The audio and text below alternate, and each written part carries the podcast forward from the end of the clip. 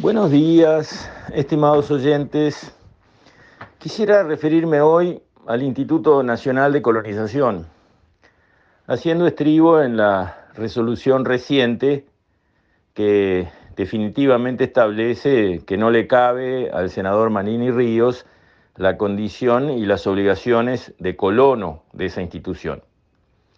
¿Por qué no le cabe? Lo expliqué en un audio anterior el informe jurídico del doctor Guerra Daneri, que fue catedrático, está jubilado, grado 5 de Derecho Agrario de la UDELAR, de la Universidad de la República, también del doctor De Brun, experto en Derecho Agrario, son todos coincidentes en cuanto a que no se constituyó para Manini Río la condición de colono, porque Instituto Nacional de Colonización, allá por el año 70, por esas épocas, compró un predio reconoció enseguida que no servía para armar una colonia, para hacer una colonización, entonces lo vendió en un remate.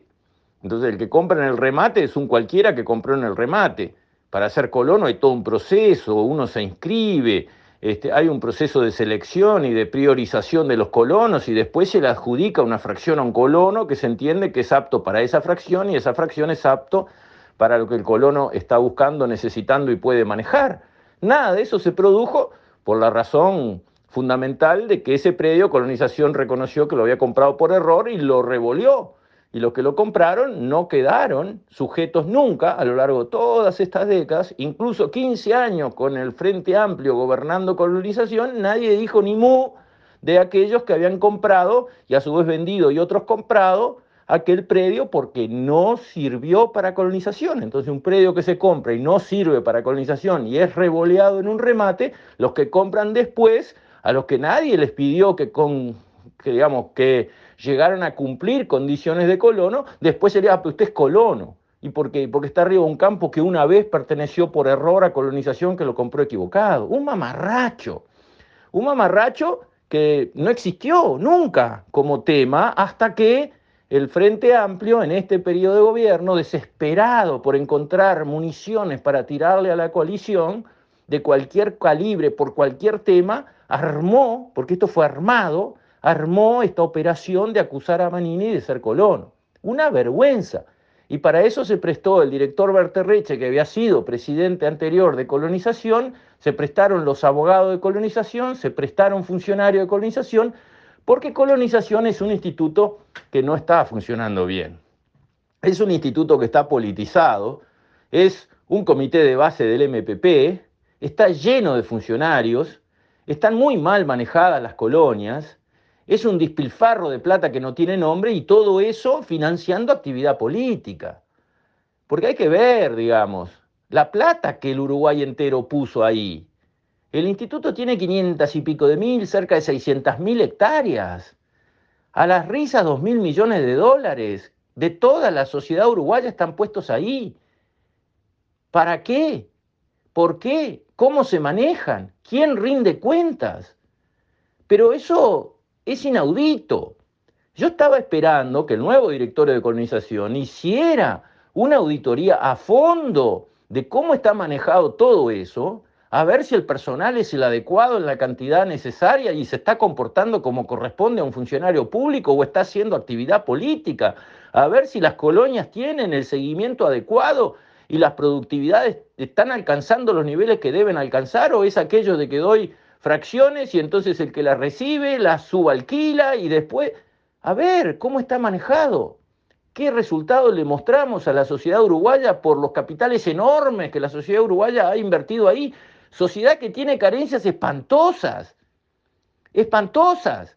Tenemos carencias en educación horribles, tenemos carencias en salud, tenemos carencias en infraestructura, el poder judicial es mendicante, hay que ir a un juzgado para ver, a uno lo sientan en una silla eh, que, es endeble y el juez está en un escritorito que es mínimo y la actuaria está al lado en una silla enclenque y, y todo es así en el poder judicial o no.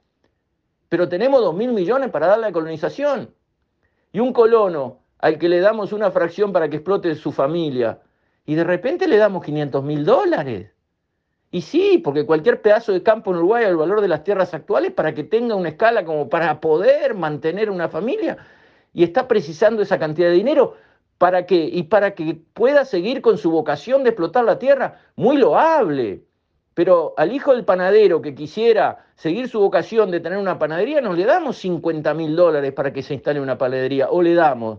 Ah, bueno, pero entonces el hijo de un productor o de un trabajador rural que quiere ser colono, le damos cientos de miles de dólares, pero al hijo del panadero no le damos 50 mil dólares para que ponga una panadería. ¿Pero y qué?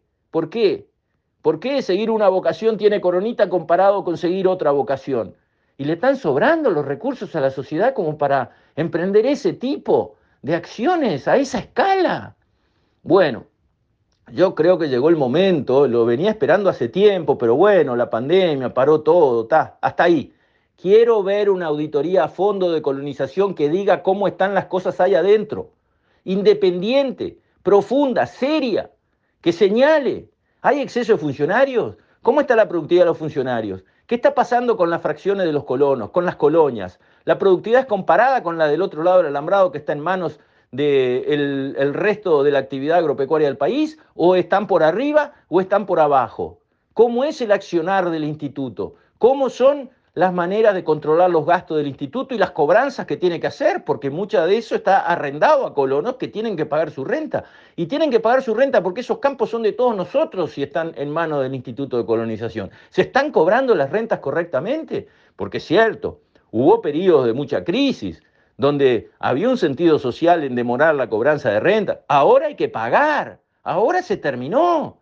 Ahora el agro está mostrando buenos resultados, tiene buenos precios. Entonces, ¿Cómo es la situación en el Instituto Nacional de Colonización? ¿Tenemos ese montón de capital invertido ahí adentro para que se manden el mamarracho de atacar a Manini? Porque supuestamente era un colono, cosa que no se les ocurrió levantar el dedo meñique para decir esto es un problema durante 15 años en que gobernaron el instituto, pero es un mamarracho, es un papelón, es una vergüenza. Bueno, estamos cansados de estas cosas los uruguayos que siempre terminamos pagando el pato. Estamos cansados. Entonces me parece que el directorio actual de colonización tiene una responsabilidad frente a todos nosotros, los demás, los uruguayos de a pie, que pagamos los impuestos, que no estamos cobrando sueldos públicos por estar sentados en una mesa de directorio. Estamos trabajando y aportando impuestos. Entonces queremos ver qué pasa en esa institución y el detonante es este mamarracho que hicieron con la historia de Malini Colono. Bastó, es la gota que rebasa el vaso. Bastó. Ahora el instituto queda bajo una lupa enorme y queremos ver todo. Queremos saber todo, queremos que se estudie todo y queremos que realmente se prepare un plan maestro para reorganizar el instituto a futuro, para ponerlo a funcionar de una manera que le sirva a toda la sociedad, no a los funcionarios del Instituto de Colonización, a toda la sociedad.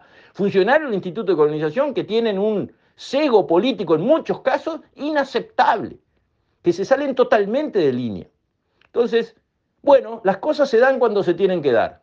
Yo creo que esto es el estribo para que la auditoría de la que siempre se habló y que todos queremos ver y queremos ver los resultados, se presente al público cuando esté terminada en forma independiente y a fondo, y a partir de entender cómo están las situaciones y qué está pasando, se prepare un plan maestro para los próximos 20 años de qué se va a hacer con el Instituto de Colonización, con sus empleados, con sus colonias, con sus colonos. ¿Qué se va a hacer con todo eso? Con un objetivo, que le sirva a la sociedad que lo creó y lo financió con grandes sacrificios hasta ahora. Con esto, estimados oyentes, me despido. Hasta mañana, si Dios quiere.